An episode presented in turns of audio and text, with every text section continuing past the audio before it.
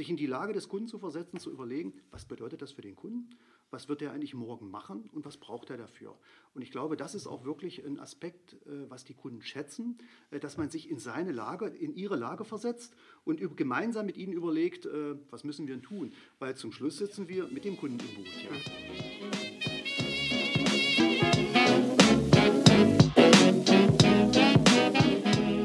Analog First, Digital Second. Der Podcast für IT-Unternehmer und Führungskräfte.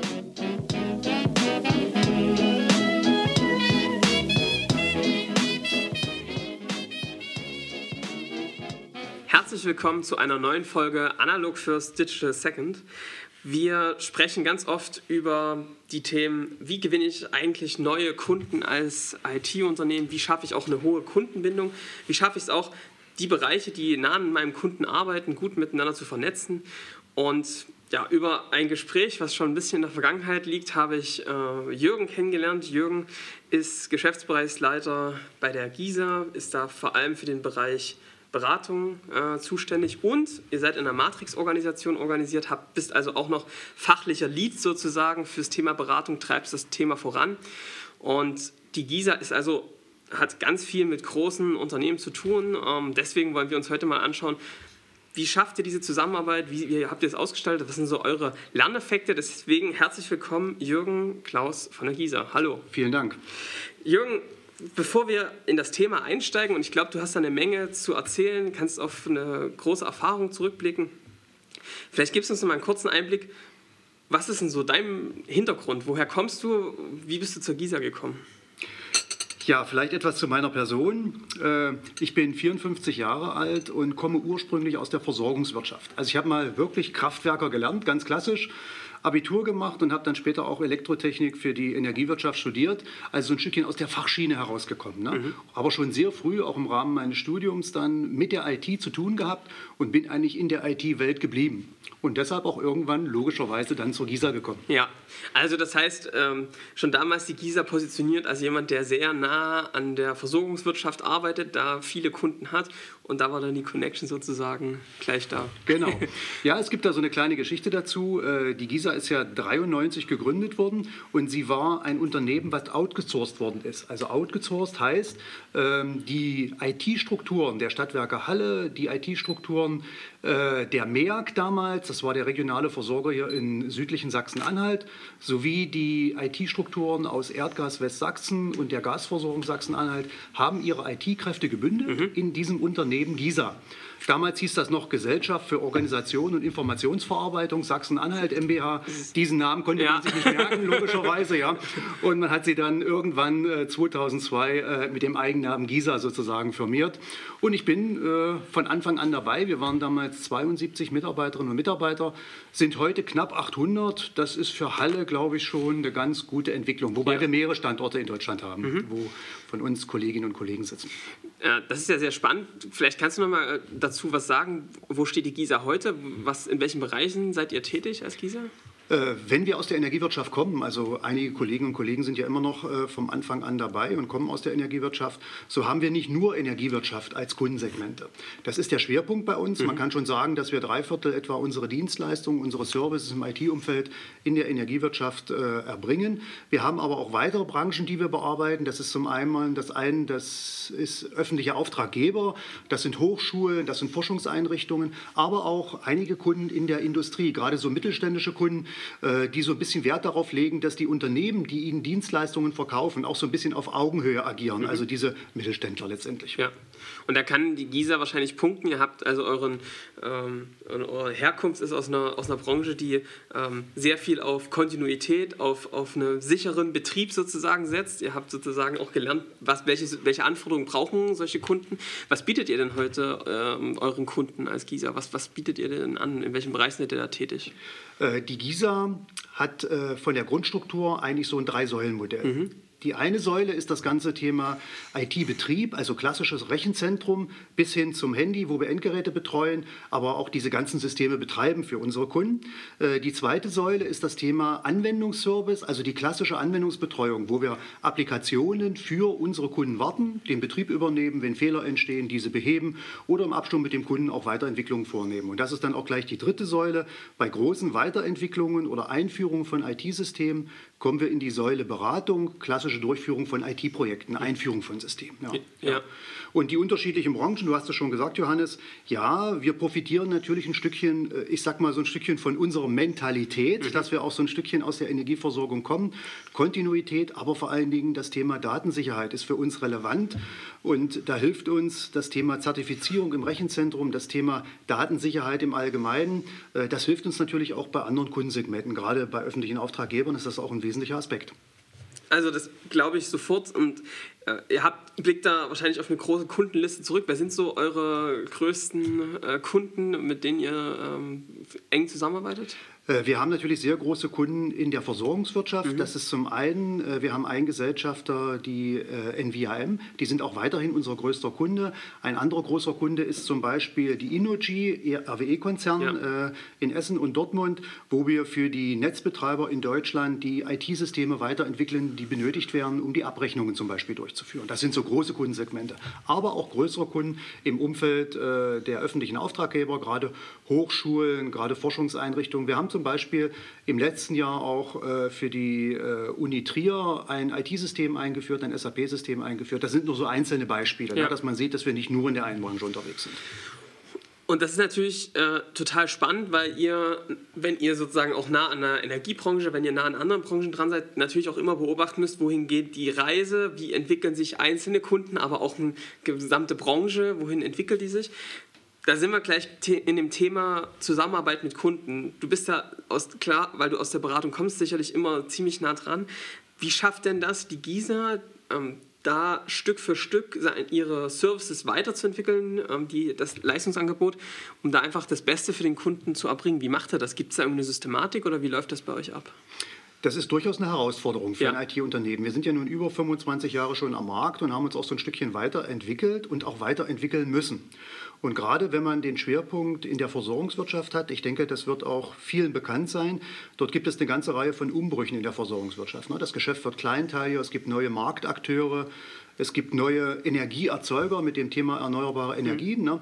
Also der ganze Markt ändert sich auch. Und dadurch ändern sich auch so ein Stückchen die IT-Dienstleistungen, weil Systeme vielleicht kleiner werden, nicht mehr so gigantische Systeme sind.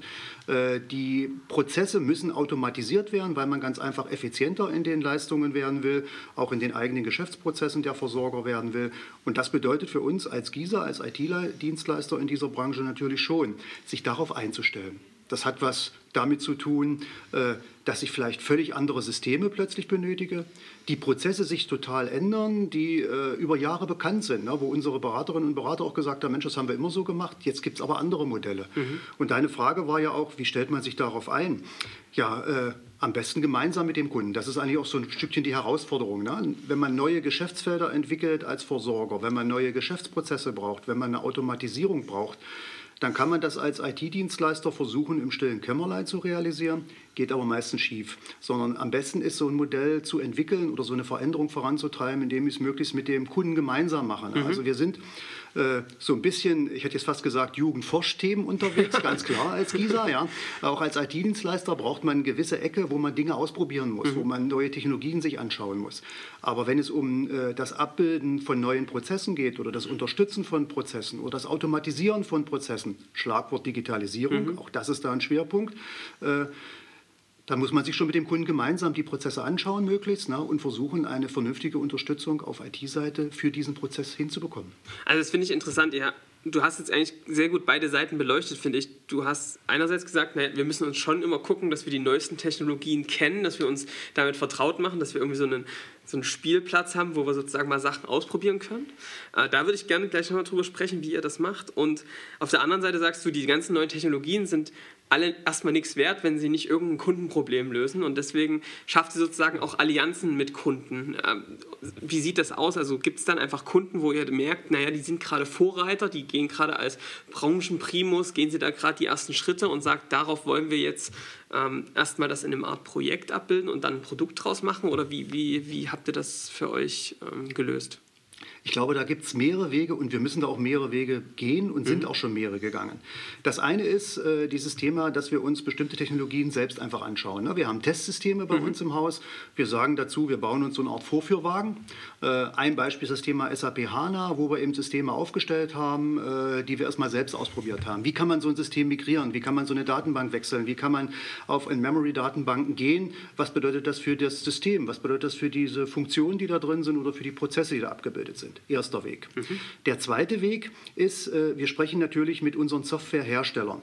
Äh, da sind wir in entsprechenden Partnernetzwerken drin, um auch mitzubekommen, wo geht denn eigentlich äh, eine SAP hin, wo geht denn ein, ein Wilkenhersteller hin, wo geht Microsoft hin, wo geht, ich sag mal, Systemanbieter hin, welche Entwicklungen treiben die voran, welche Technologien nutzen die perspektivisch, was bedeutet es Cloud?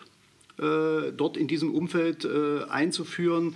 Äh, wo gibt es hybride Strukturen? Das sind alles Themen, mit denen müssen wir uns erstmal intern auseinandersetzen. Mhm. Also GISA plus Softwareanbieter. Wir sind ja selbst kein Softwarehaus, sondern wir integrieren Systeme, führen Systeme ein. Also sind wir auch so ein Stück auf die Softwareentwickler angewiesen, die ja. diese Lösungen herstellen. Und der dritte Weg ist das, was du angesprochen hast, mit dem Kunden zu sehen. Einfach zu schauen, wo geht die Entwicklung beim Kunden hin? Was macht der Kunde perspektivisch? Gerade in der Versorgungswirtschaft gibt es klassische Modelle, die sukzessive wegbrechen. Ja, also der Versorger sucht einfach neue Geschäftsmodelle, neue Services, die er am Markt positionieren kann. Und dadurch gibt es natürlich auch eine Anforderung, äh, eine andere IT dafür bereitzustellen mhm. oder zu nutzen. Ja, und da versuchen wir natürlich schon in solchen Projekten gemeinsam mit Kunden solche Dinge zu entwickeln.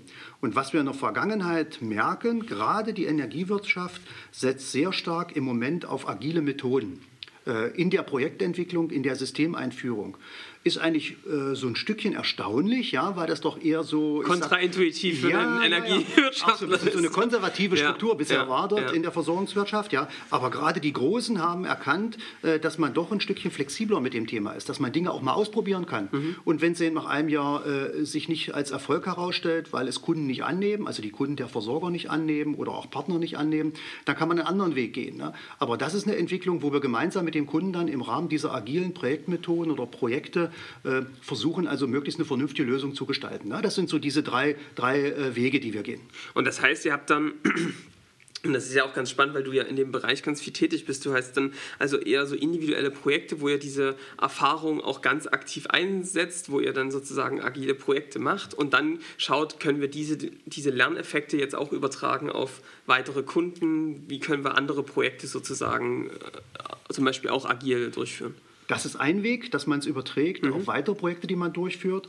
Aber für die GISA ist natürlich äh, der größte Erfolg, wenn wir in der Lage sind, ein Projekt einzuführen, mhm. auch mit diesen agilen Methoden, und wir hinterher die Betriebsverantwortung bekommen. Ja. Also sprich, das System läuft bei uns im Rechenzentrum äh, und wir haben auch die Anwendungsbetreuung. Daraus ergeben sich ja Weiterentwicklungen perspektivisch. Ne? Es gibt neue Anforderungen, es gibt Verbesserungen der Lösung, es gibt vielleicht auch neue Prozesse, die noch abzubilden sind.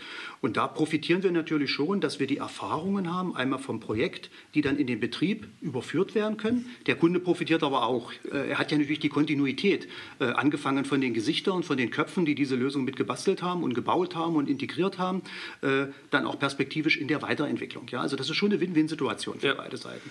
Logischerweise für uns als Dienstleister auch, weil wir natürlich dann längerfristige Verträge mit dem Kunden hat. Und, na, und du hast gerade schon was beschrieben, was ich glaube ich sehr, sehr, was, was ich sehr, sehr wichtig finde, ist tatsächlich, um so neue Wege zu gehen. Und ihr seid nun mal kein Energieversorger, sondern ihr müsst immer, wenn ihr in diese Branche weitergehen wollt, das gemeinsam mit einem Energieversorger irgendwie tun schaffst du natürlich damit auch eine vertrauensvolle Zusammenarbeit, weil einfach in mehreren Projekten bewiesen wurde, das klappt gemeinsam auch diese Grundlage dafür, neue, einfach auch mal neue Dinge auszuprobieren gemeinsam und sich zu vertrauen. Ja, ich glaube, nur so geht's. Ja. ja ne? Wohl wissend aber auch, dass es bedeutet, dass unsere Beraterinnen und Berater sich auch mit den neuen Themen auseinandersetzen müssen. Mhm. Ja? Also man kann auf dem Thema oder auf dem Prozess oder auf dem Wissen, was man vielleicht vor zehn Jahren gehabt hat in der Energiewirtschaft, da kann man wirklich nicht mehr aufsetzen. Das betrifft sowohl die Methoden, die wir haben, das betrifft die Werkzeuge, aber auch ganze Strukturen. Ne? Es sind die ersten Cloud-Lösungen, die mit zu integrieren sind, wo man so hybride Lösungen hat. Hat. Ne? Vor zehn Jahren in der Versorgungswirtschaft in Deutschland eher selten oder nicht zu sagen kaum vorstellbar. Ne? Ja. Ist heute kein Thema mehr. Das wird kommen. Ja? Und das hat auch dazu, oder das muss auch dazu führen, dass auch bei uns, bei den IT-Dienstleistern, im Kopf etwas passieren muss. Dass man solche Modelle vordenkt, dass man sich solche Dinge überlegt, wie ist sowas zu, ja, zu steuern, zu orchestrieren, zu überhaupt aufzubauen ja, und hinterher zu betreiben. Ja. Wer hat Verantwortung etc. Ne? Dieses alte Modell löst sich ein Stückchen auf. Da kommt ein neues.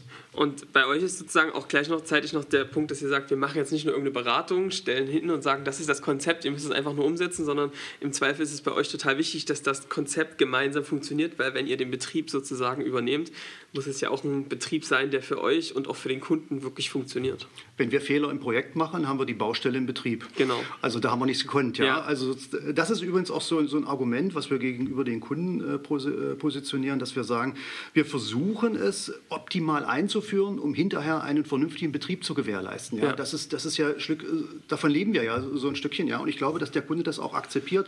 Und dadurch haben wir auch eine Chance, in so eine kontinuierliche Betreuung und auch Weiterentwicklung reinzukommen. Zumindest hat es in vielen Fällen ganz gut funktioniert. Ja.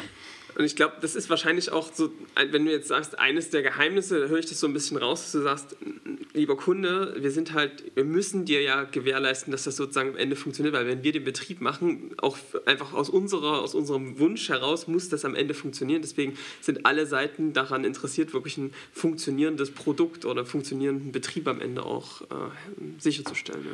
Das schon, hat aber auch die Herausforderung im Hause GISA, Ja. ja. dass äh, diese Schnittstelle gut funktioniert. Wir sind ja nach ITIL zertifiziert, also bestimmte Prozesse, die wir im Betrieb dort wirklich auch einhalten.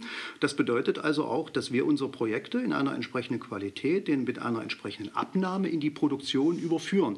Das heißt, wir haben die Diskussion durchaus auch im eigenen Haus, dass da eine vernünftige Lösung in die Produktion übernommen wird. Ja. Für den Kunden der Vorteil, die Diskussion ist immer bei der GISA, nicht Ja. bei ihm. Ja. Ja. Bist du IT-Unternehmer oder IT-Unternehmerin und du bist mit deinem Team im Individualprojektgeschäft und ihr entwickelt immer wieder Lösungen für eure Kunden, die immer wieder unterschiedlich aussehen. Aber ihr merkt, so richtig skaliert das irgendwie nicht und ihr wollt mehr ins Produktgeschäft zu skalierbaren Strukturen, exzellenten Prozessen und Produkten, die ihr immer wieder verwenden könnt. Und ihr fragt euch vielleicht auch, naja, wie vermarkte ich denn diese Produkte dann erfolgreich? Wenn das bei dir so ist, dann haben wir eine Einladung für dich. Und zwar zu unserem Online-Seminar vom IT-Projekt zum Produkt. In 40 Minuten zeigen wir dir, wie du ganz konkret vom Projekt zum Produktgeschäft kommst.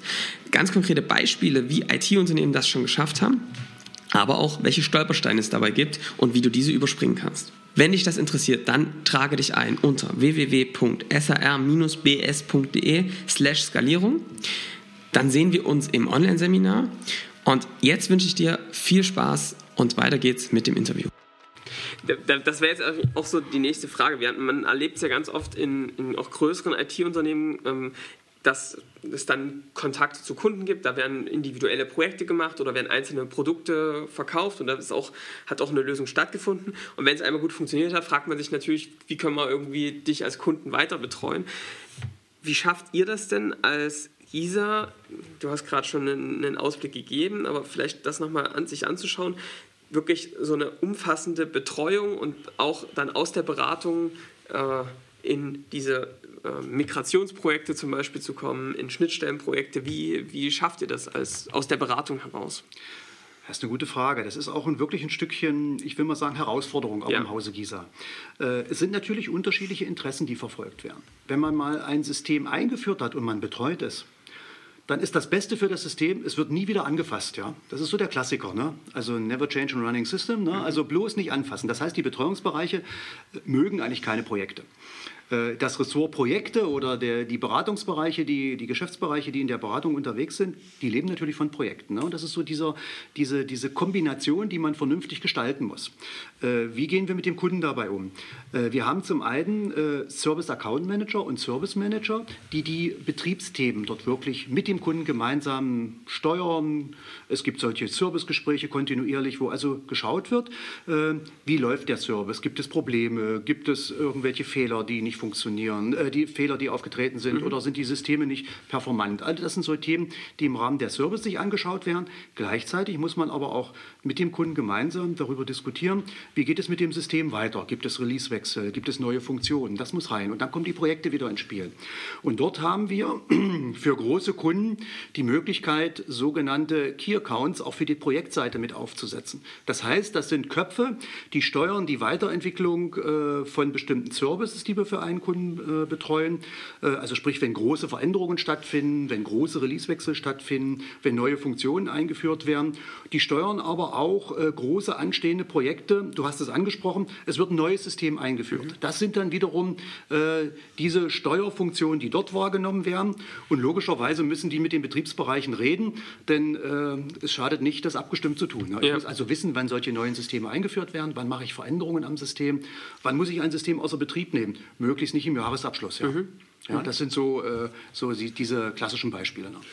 Also es ist eine Herausforderung, um auf deine Frage ja. mal so pauschal zu antworten, weil es sind eben unterschiedliche Interessen, die unter einen Hut gebracht werden müssen. Ne? Mhm. Ja. Jetzt habt ihr für euch als Organisation eine Matrix-Organisation äh, aufgebaut reagiert das auch auf diesen Aspekt, sozusagen da Querschnitte zu bilden? Das ist eine, eine Basis dafür oder eine wesentliche Anforderung dafür. Weil wir haben die Situation, dass wir eben, äh, ich sage immer dazu, wir haben so ein bisschen so ein Gemischtwarenladen. Ne? Mhm. Wir haben ja äh, sowohl diese, diese Beratungsleistungen wie die Betreuungsleistungen, wie diese Betriebsleistungen in den IT-Infrastrukturen. Und ähm, da ist es natürlich notwendig, äh, dass man möglichst, auch wenn man in unterschiedlichen Bereichen solche Themen angeht, äh, große Projekte durchführt, dass die nach einheitlichen Methoden und Standards funktionieren. Ja. Ja, und wie ich schon gesagt habe, wir haben im Betreuungsbereich das Thema EITEL. Das ist für uns die absolute Grundlage. Genauso wie wir im Projektgeschäft eben nach, der, nach Projektmanagementmethoden agieren, nach agilen Methoden äh, agieren, dort auch äh, Mitarbeiterinnen und Mitarbeiter zertifiziert haben. Äh, eine ganze Reihe inzwischen auch nach den agilen Methoden mhm. oder hybriden Versionen. Äh, von Projekten.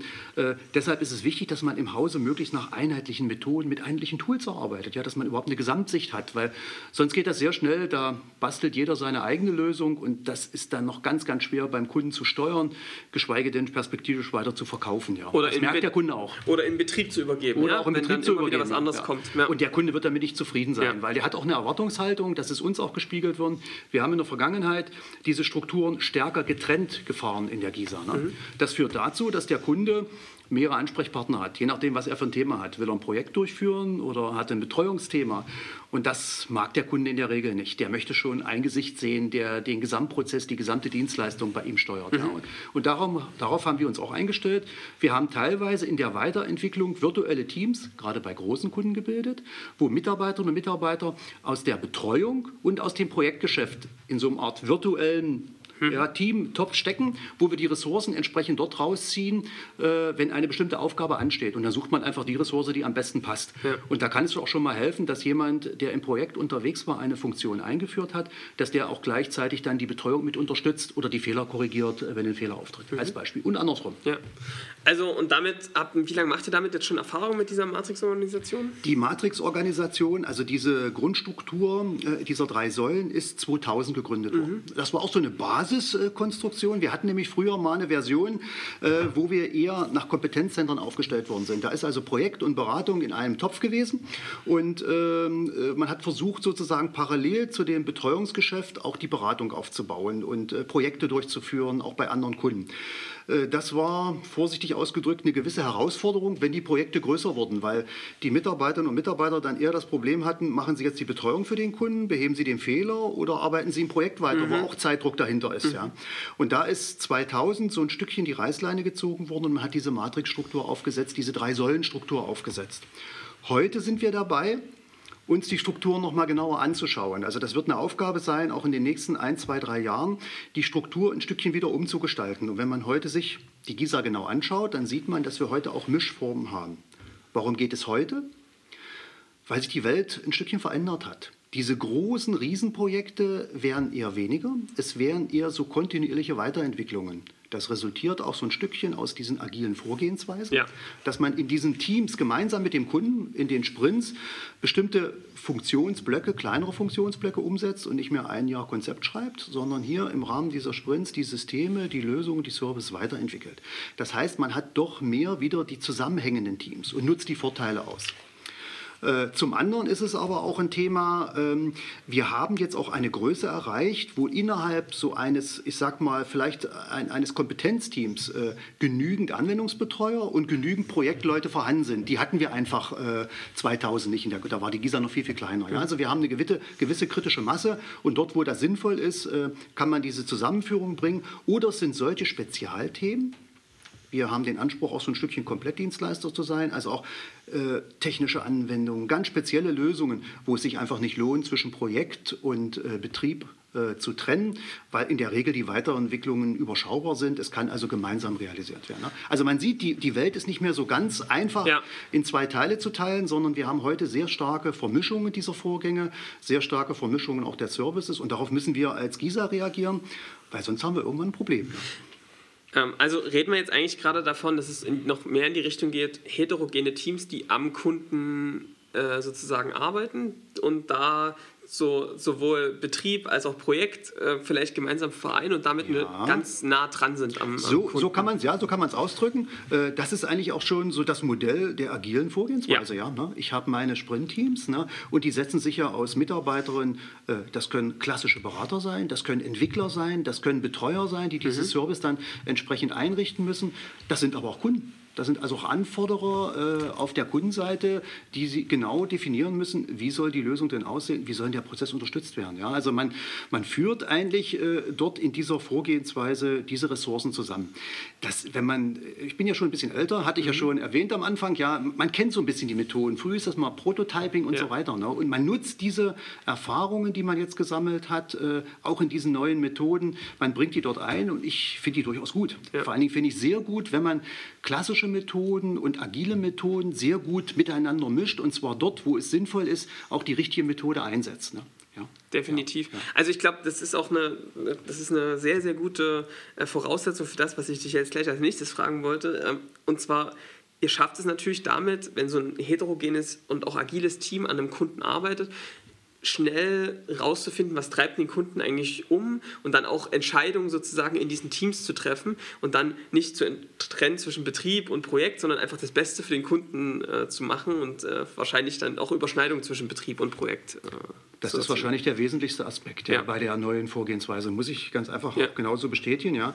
Es sind Menschen, die miteinander arbeiten. Ja. Und äh, wenn Menschen zusammenarbeiten, dann bildet sich in der Regel so eine Dynamik. Mhm. Äh, gerade wenn man gut miteinander kann, dann hat das einen sehr positiven Einfluss auch auf, auf weiteres Geschäft, muss man auch ganz offen sagen. Ja. Mhm. Wenn ein Team funktioniert, dann hat der Kunde kaum Veranlassung, dieses Team äh, aufzugeben und wir logischerweise auch nicht. Ja. Für uns ist das ja ein wichtiger Kunde, wo man Kontinuität in der Weiterentwicklung hat, wo man Kontinuität in der Zusammenarbeit Zusammenarbeit hat. Ja, also für uns wesentlich. Ja, ich glaube, du hast da den richtigen Punkt getroffen. Das ist schon entscheidend. Ja. Du kommst mit dem Kunden ganz einfach näher äh, zusammen. Du kommst mit ihm einfach intensiver ins Gespräch in der Weiterentwicklung. Du verstehst den Kunden auch besser. Was macht der eigentlich? Ja? Mhm.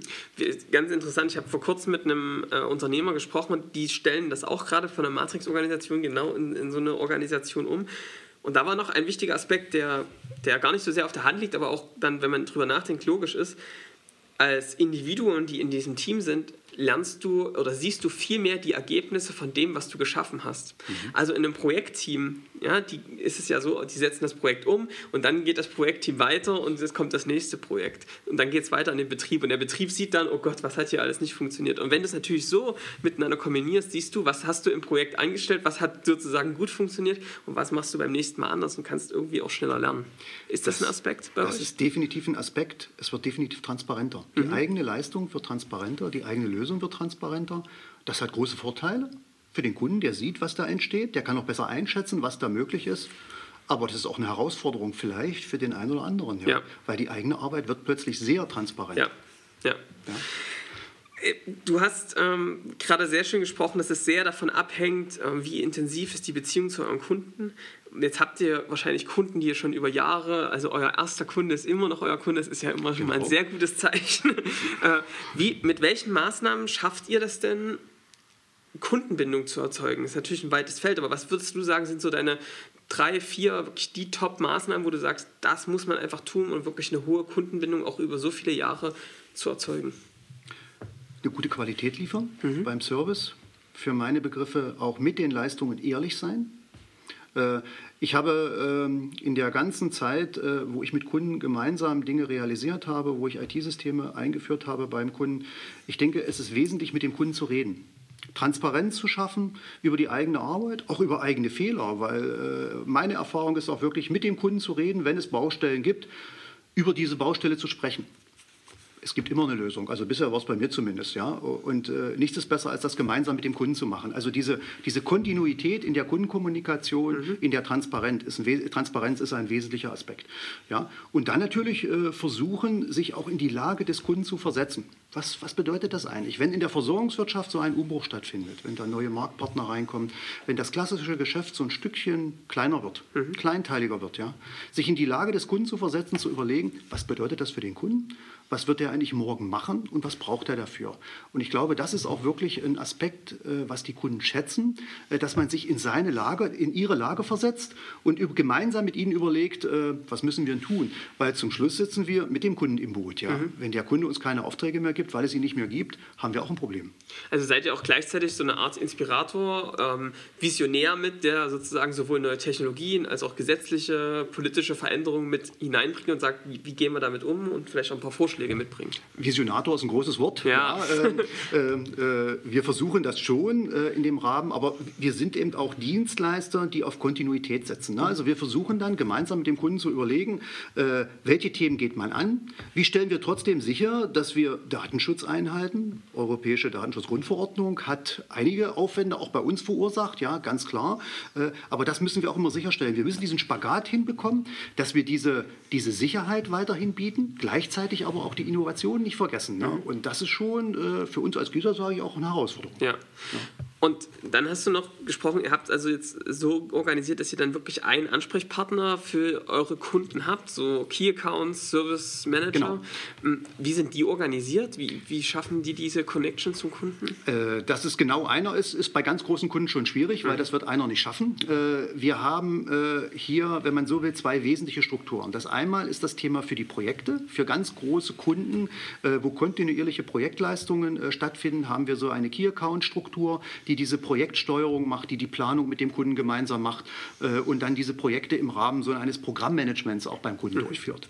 Für die großen Kunden, die äh, im Bereich der Services bei uns äh, äh unterwegs sind, also sprich, wo wir IT-Lösungen für diese Kunden betreiben, im Rechenzentrum die Lösungen bei uns haben, dort gibt es den Service Account Manager, der steuert alle Services, die bei einem Kunden sind. Also sprich, da sind eben äh, die, die Office-Systeme werden betreut, da werden die Abrechnungssysteme betreut, da werden die Personalabrechnungssysteme betreut, da werden die kaufmännischen Systeme betreut. Das sind alles einzelne Services, wo es einzelne Service Manager gibt. Und für die, um für den Kunden das irgendwie handelbar zu machen, gibt es diesen Service Account Manager, der hat praktisch die Gesamtübersicht über alle Services und ist der erste Ansprechpartner für den Kunden. Und der macht dann wahrscheinlich auch regelmäßige Events, Treffen mit den Kunden, um das weiterzuentwickeln. Es gibt in der Regel im Durchschnitt gibt zwei Servicegespräche, mhm. wo die Services im Jahr, äh, mhm. wo die Services äh, so ein Stückchen transparent auseinandergenommen werden ja. und geguckt wird, äh, wie geht es mit dem Service weiter? Gibt es irgendwelche Themen, die man verändern muss, etc. Ne? Das ist das eine. Der zweite Part ist natürlich auch äh, Thema Innovation, da bin ich wieder äh, bei dem Thema, das sind Kundeninfotage, wo wir versuchen, Entwicklungen am Markt äh, auch für den Kunden in unseren Branchen transparent zu machen. Ne? Gemeinsam mit Softwareanbietern schauen wir uns das in unseren internen Projekten ja an. Und das ist für uns die Plattform, diese Infotage, die Ergebnisse. Wenn man mal äh, wir haben äh, 2016, glaube ich, das erste Mal ein Abrechnungssystem, wer aus der Branche ist, der kennt das vielleicht, SAP ISU, einfach mal die Datenbank auf HANA gewechselt und mal geschaut in so einem Piloten, was passiert da eigentlich? Ja, und solche Informationen sind natürlich auch für unsere Kunden interessant, weil das sind ja perspektivisch Projekte, die bei ihnen stattfinden. Und ich glaube, da müssen wir als IT-Dienstleister auch wirklich ehrlich sein, dass man erzählt, was geht gut, ja. aber auch erzählen, was nicht geht. Ja? Äh, ich glaube, diese Transparenz erwartet der Kunde. Und das ist auch so ein bisschen Aushängeschild der GISA, eben nicht nur zu erzählen, wie toll das alles ist und wie toll, äh, wie man das alles so auf Folien bekommt, sondern einfach auch mal sagt, was geht und wo gibt es Baustellen, wo gibt es Probleme, wo geht was nicht. Ne? Also seid ihr sozusagen auch so gewissermaßen ein Vortester, ein Vorher-Ausprobierer? In den Fällen ja. Um so dann bisschen, sozusagen ja. auch für einen Kunden Geld zu sparen, indem man nicht in irgendwelche Dinge reinrennt, die vielleicht für einen Dienstleister erstmal ja. äh, finanziell interessant werden, aber am Ende eigentlich der Kundenbeziehung schaden. Äh, das zum einen. Ja. Zum anderen ist es für uns auch ein wirtschaftlicher Aspekt, äh, wenn wir ein Projekt durchführen würden, was hinterher scheitert, äh, dann haben wir ein größeres Problem als Gießer. Mal mhm. abgesehen von dem wirtschaftlichen Verlust in dem Fall ist auch Vertrauen weg. Ja. ja. Und das können wir uns nicht erlauben. Also wir haben gar keine andere Wahl, als bestimmte Dinge im Vorfeld zumindest auszuprobieren, zu testen und mit dem Kunden gemeinsam darüber zu diskutieren, ist das der richtige Weg. Ja. Und ideal ist, wenn wir für so eine Forschungsarbeit, für so eine, so eine Testvarianten oder für so eine Testprojekte äh, äh natürlich auch die Mitarbeit des Kunden bekommen. Das ist natürlich ja. äh, die Idealversion. Ja. Klappt nicht immer, weiß ich auch, ja, aber äh, das wäre ideal. Also ich finde das ganz, ganz spannend, was du da ansprichst, weil ich glaube, was schafft das, ist es, wirklich tiefes Vertrauen, dass da jemand sich ernsthaft Gedanken macht, wie geht es mit mir als Kunden sozusagen weiter, was ist für mich wichtig und der, der da permanent mitdenkt und irgendwie die wichtigsten technologischen Ideen mit auf dem Radar hat. Äh, das finde ich ganz spannend, weil ich glaube, das ist auch, das ist, glaube ich, die, eine der wichtigsten Grundlagen ne, für so eine das langfristige. Das ist eine wesentliche Grundlage. Für das eigene Unternehmen ist es aber die Herausforderung, genau das, die richtige Balance zu bekommen. Wie viel Aufwand äh, stecke ich denn in diese Themen hinein, ohne meine eigene Produktion zu gefährden?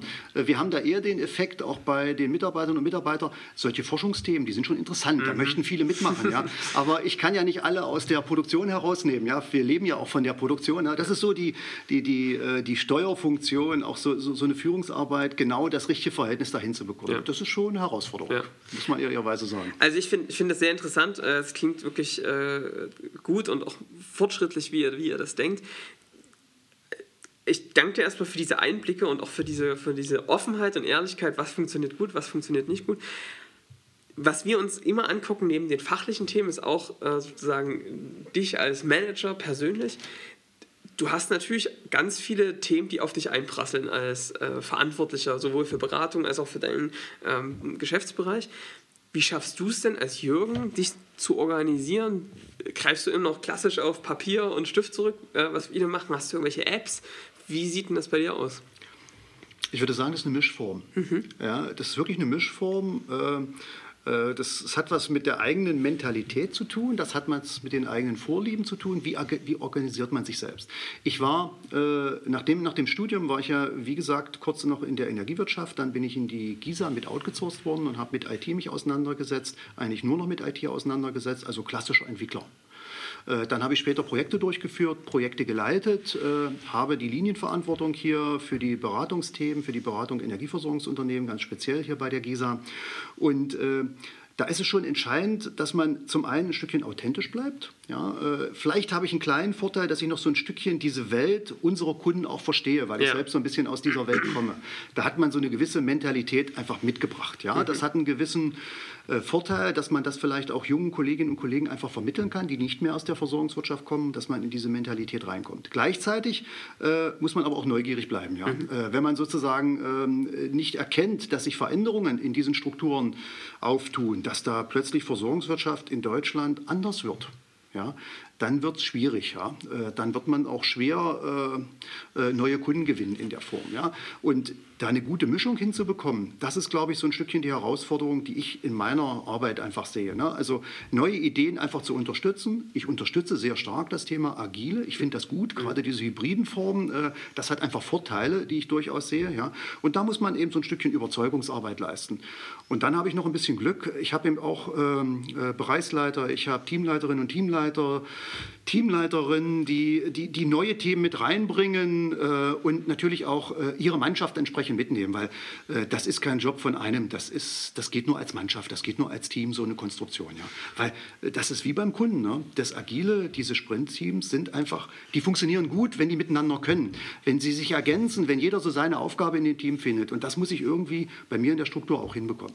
Wie schaffst du denn, also das ist eine ganz interessante Frage, wie, wenn du sozusagen mehrere Teams hast, die auch agiler, immer agiler, ich sage noch nicht vollkommen im Scrum, das muss ja auch überhaupt nicht das mhm. Ziel sein, aber agiler arbeiten, wie schaffst du denn die zu alignen? Also macht, wenn du sagst, es verändert sich immer mehr, reicht es dann sozusagen jährlich da ein Gespräch zu machen und zu sagen, hier Leute, das ist die Marschrichtung fürs nächste Jahr oder wie schafft ihr das da? die Information transparent zu halten, aber auch die Marschrichtung. Also so, äh, so praktiziere ich es nicht. Habe ich es auch noch nie praktiziert, mhm. ist auch nicht meine Art. Ne? War auch ein bisschen plakativ gemeint. Habe ich schon gemerkt, ja genau. Ne? Also ist überhaupt nicht meine Art, ja. das so zu sagen. Ne? Ich glaube, ähm, Mitarbeiterinnen und Mitarbeitern einfach eine Chance zu geben, mit diesen neuen Themen eigenständig zu wachsen, eigenständig äh, ihren Weg zu finden. Das ist ein wesentlicher Aspekt, den man heute unbedingt betreiben sollte, ist meine persönliche Meinung. Ja? Mhm. Also ich habe damit gute Erfahrungen gemacht, äh, weil man dann einfach auch erkennt, äh, gerade dies, bei diesem neuen Vorgehen mit der Transparenz, äh, wie gut jemand ist, ne? wie entwickelt sich jemand, ne? welche Fähigkeiten, welche Potenziale hat jemand. Ne? Und das ist eine Chance, die man durch so eine klassische hierarchische äh, Führungsstruktur mit Sicherheit aus meiner Sicht bedeutend schwerer erkennt. Ja. Mhm. Das ist meine Erfahrung. Ne? Ja. Und deshalb führe ich eher äh, sehr, ich will mal sagen, äh, ich hätte jetzt fast gesagt, äh, sehr weit weg. Ich schaue mir an, welche Entwicklungen sind dort und man muss Unterstützung geben. Ne? Man muss als Ansprechpartner da sein, man muss die Freiräume einräumen, immer in diesem Spagat Produktion auf der einen Seite, äh, neue Innovationen, neue Themen, neue Forschungen auf der anderen Seite. Ja, wir sind ja kein Grundlagenforscher, ne? wir sind keine Universität, die klassische Grundlagenforschung macht, sondern wir müssen ja immer in unseren Entwicklungen, in unseren Ideen, die wir uns anschauen, auch im Fokus haben, äh, kann man damit Geld verdienen, sage ich mal ganz offen. Ne? Ist das ein Service, ist das eine, eine IT-Lösung, die man als Projekt einführen kann? Das müssen wir im Fokus haben. Ne? Und da so die Freiheitsräume vernünftig zu steuern, zu gestalten, ich glaube, das hat bisher ganz gut funktioniert. Jetzt bin ich nicht unzufrieden, ja. sonst wären wären wir ja nicht, ja, ja. heute. Ja, ja, genau. Und ganz wichtig, ein Aspekt nicht zu unterschätzen. Wir haben hier zum Glück ähm, in Halle oder auch hier in Mitteldeutschland so ein bisschen die Chance, auch die Hochschulen gut mit einzubinden. Also wir haben Kontakte zur Uni nach Leipzig, wir haben Kontakte hier zur Martin-Luther-Universität in Halle, wir haben Kontakte zu den Hochschulen in Merseburg, in Köthen, äh, wo wir versuchen auch äh, ja, gemeinsam mit diesen äh, Hochschuleinrichtungen auch äh, Dinge voranzutreiben. Ne? Äh, vielleicht zur Ausbildung auch, wie, wie gehen wir da vor? Es ist manchmal gar nicht so einfach, einfach junge Kolleginnen oder neue Kolleginnen und Kollegen äh, nach Halle zu holen. Mhm. Ja klar, Leipzig zieht auch, Halle inzwischen auch ein bisschen mehr, ne? aber gerade die Chance zu geben, dass man über Werkstudenten, dass man über ein Praktikum auch äh, sich gegenseitig kennenzulernen oder kennenzulernen, das ist eigentlich ein, ein, Stückchen Erfolgskonzept auch von uns gewesen, um neue Kolleginnen und Kollegen dazu zu bekommen. Ne? Ja. Von 72, 93 heute auf wir sind knapp 800. Ähm, das, und das ist fast äh, nur organisches Wachstum. Äh, das muss man hinbekommen. Ja? Und wir haben inzwischen auch eine ganze Reihe von neuen Kolleginnen und Kollegen, die über ein duales Studium oder duale Ausbildung zumindest äh, äh, dann bei der GISA angefangen haben und auch bei der GISA geblieben sind. Also das ist so ein Stückchen so, das ist so unser Weg, den wir hier gehen. Also wenn jetzt hier jemand zuhört oder die Eltern von jemandem zuhören und in Halle oder Leipzig, ihr seid jetzt auch noch in Chemnitz? Wir sitzen auch in Chemnitz, wir sitzen auch in Cottbus, wir sitzen auch in Berlin, wir sitzen auch in Dortmund. Genau, also wer da was sucht, äh, einfach melden. Äh, wir verlinken hier die Kontaktdaten oder direkt wahrscheinlich bei Danke eurem, für den Hinweis, ja, ja können wir gut gebrauchen. Ja. Bei eurer HR-Abteilung. ähm, Jung, vielen Dank äh, für die Information. Ich habe noch eine letzte Frage und zwar, die stellen wir allen. Wie schaffst du es denn bei diesen ganzen Themen? Du hast gerade über Agilität gesprochen, Energiemanagement der Entwicklung. Wie schaffst du es denn da up to date zu bleiben? Gibt es irgendwie, welche sind deine Kanäle, über die du dich informierst? Hast du vielleicht Bücher, die du empfehlen könntest? Ich nutze mehrere Kanäle, klar. Das Internet ist nun mal eine Informationsquelle. Äh, was aber auch ein wesentlicher Aspekt ist, ist die Diskussion äh, mit meinen Mitarbeitern und Mitarbeitern. Äh, die Themen, die wir hier bei der GISA bedienen, sind so breit gefächert, dass es, glaube ich, ganz, ganz schwer ist, alles noch zu überschauen. Mhm. Vor 10, 15 Jahren war das noch ein bisschen einfacher, aber die Welt ist komplexer geworden. Die Prozesse sind komplexer geworden. Es gibt gerade Versorgungswirtschaft ganz neue Marktrollen, die gab es damals gar nicht. Ja? Man muss sich also mit diesen Prozessen auseinandersetzen. Und ein weiterer Punkt ist natürlich, dass man sich, dass man sich auf Fachkongressen äh, informiert. Wir sind jetzt wieder auf der E-World, das ist ja die Fachmesse für die mhm. Energiewirtschaft, wo viel IT ist. Da kriegt man Informationen. Ne? Und ansonsten, vorhin schon gesagt, neugierig bleiben, sich mit den Dingen auseinandersetzen, sehen, wo gehen Softwareentwicklungen hin, was macht eine SAP, was macht eine Robotron. Das sind so Themen, die man sich anschauen muss. Mhm. Und dann äh, den Überblick zu verschaffen, weil in jedes Detail hineinzusteigen, äh, das schaffe ich einfach nicht mehr, ja. muss man fairerweise sagen. Aber dafür habe ich ja meine Kolleginnen und Kollegen, die das können. Sehr schön. Hast du, da, hast du Bücher, die dich vielleicht bei diesem Thema, also ich fand das mit dem Agilen, was ihr besprochen habt, auch die... Ähm diese Themen, die ihr äh, organisationell betrieben habt, habt ihr da Bücher, über die ihr euch informiert habt oder wie habt ihr das also, vorangetrieben? Es gibt da mehrere, ganz ja. klar. Wir nutzen natürlich auch die Möglichkeit, dass man Informationsmaterial oder auch Bücher für solche Sp äh, Themen sich mit, mit anschaut und wir nutzen das hier im Hause, die gehen dann hier rum. Okay. Aber dass wir jetzt nur ein Buch haben, ja. was jetzt ganz speziell ist, das würde ich nicht so sehen. Also okay. Also da gibt es schon unterschiedliche, ich sag mal, Vorlieben. Ne? Mhm. Da hat so jeder so seine eigene, so eine eigene äh, Idee, was ihm so am besten liegt, wo ja. er sich das Ganze anschaut. Ja, ne? Und ansonsten praktisch einfach mal ausprobieren. Ja. Sehr gut, das ist doch ein gutes äh, Schlussstatement. Jung, ich danke dir vielmals. Ich hoffe, dir hat es Spaß gemacht. Äh, mir hat es viel Spaß gemacht. Vielen Dank, ja, auch von meiner Seite. Mir hat es auch Spaß gemacht, muss ich sagen, ja. Hey, ich bin's nochmal, Johannes.